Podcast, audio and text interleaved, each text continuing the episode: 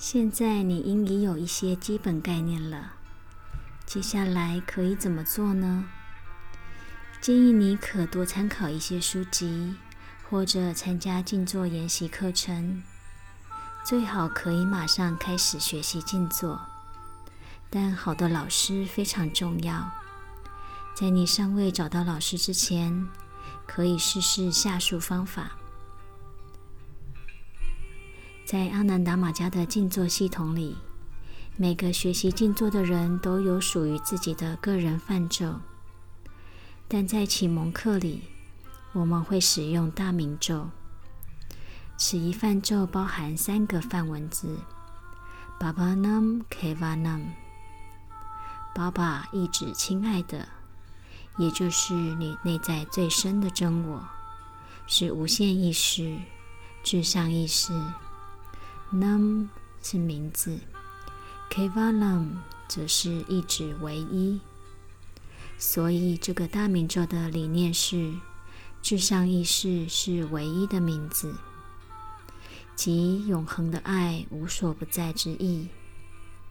当你念此梵咒时，你感觉到无限的意识是唯一的存在，只有完全的爱、喜悦和平静，只有完美爱的本体与你如此亲近。梵咒的理念非常重要，所以在你念梵咒时，一定要观想这个理念。在你盘腿静坐之前，也可唱诵此一大明咒。它可以和任何曲调，你可以选与自己相应的曲调来唱诵。在唱时，将外放的心念收摄，之后再接着盘腿静坐，把姿势调整到最舒服，背脊垂直放松，闭上双眼。开始进入内在的旅程，调整你的呼吸，放慢、放柔、调换、调轻。渐渐的，当外在的波动不再干扰你时，就开始于心中复诵“巴巴南，K 巴南”，同时观想其理念，即永恒的爱无所不在。吸气时念“巴巴南”，呼气时念 “K 瓦南”，配合呼吸，一直努力深入精进。当你一发现不小心念头跑了，即把它带回来。你将发现不可思议，转眼间就过了十五分钟。每天自己努力用功，一天静坐两次。最好是起床梳洗完毕后，以及晚餐前各静坐十五分钟。你若能有规律的每天静坐，成功将是指日可待。我再次强调，老师很重要。一个有经验的老师可以帮助你、鼓励你。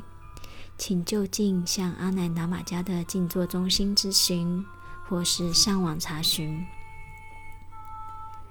静坐的几个重点：第一，减低干扰，关机，告诉你的朋友，在你静坐的时间不要打电话给你，放下所有世俗的工作，这对心理有相当的影响，因为你的心灵会挂念着门铃声或电话，你会想去接电话或开门看看是谁，这样的话。心灵将难以安静收摄，让你的朋友、家人知道你要静坐，他们也会尊重你的选择。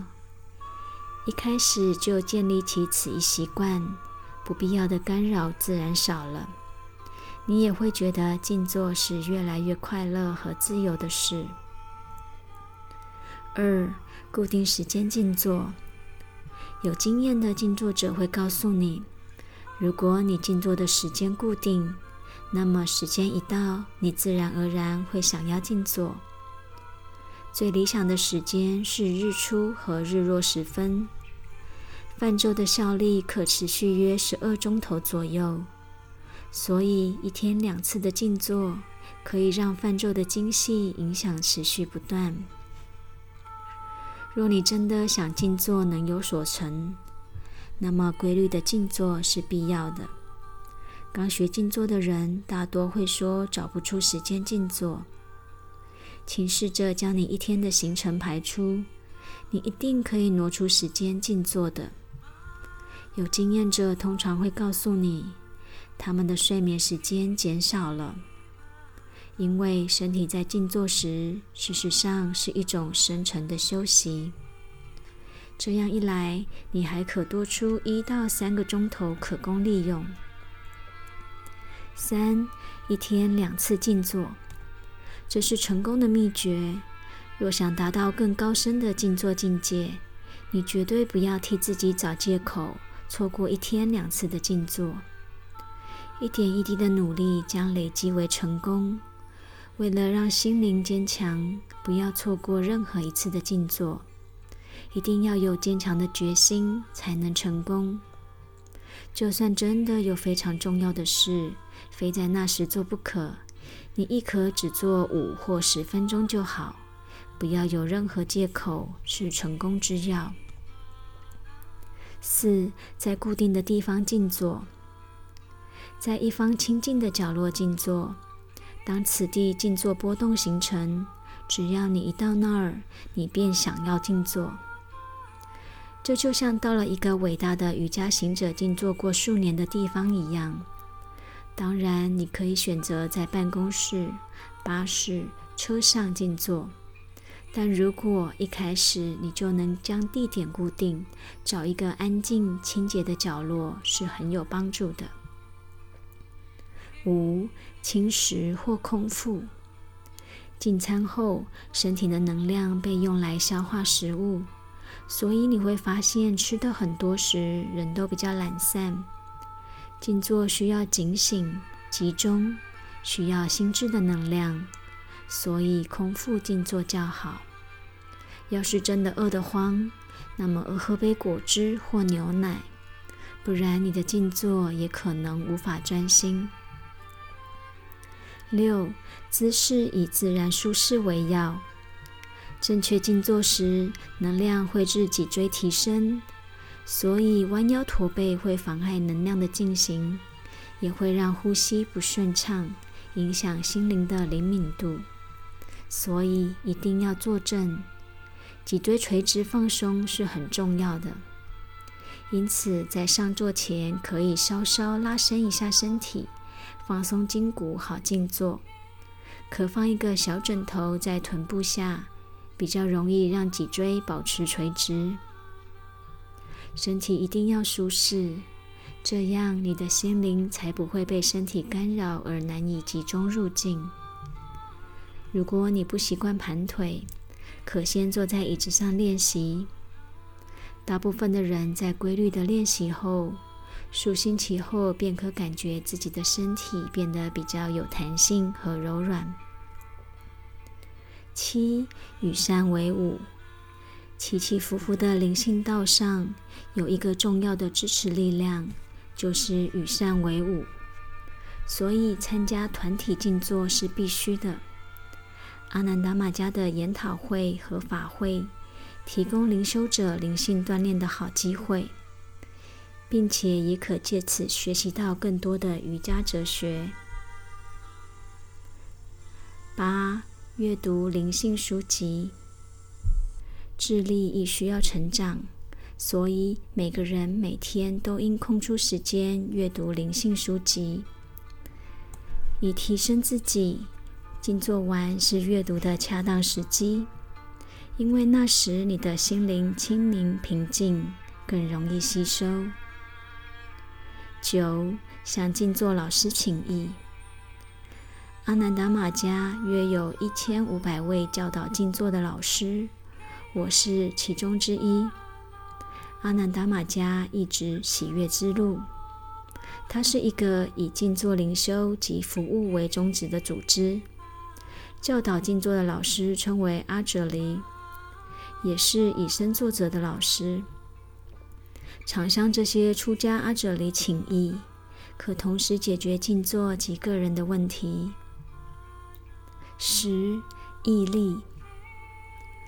每个人在刚学静坐时的体验都不同，有的人立刻觉得充满喜悦，有的人因与期待相左而觉得无比的沮丧，甚至觉得是自己不够格，故放弃了静坐的练习。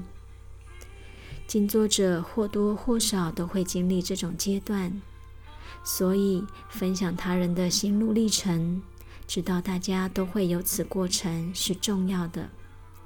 特别是在刚开始时，心灵怎么就是不受控制？伟大的瑜伽行者拉玛克里斯纳曾说：“心灵就如一只被蝎子叮到的醉猴，你不做还好。”一坐下来，念头纷飞，泛咒念着念着，心思不知不觉又飘走了。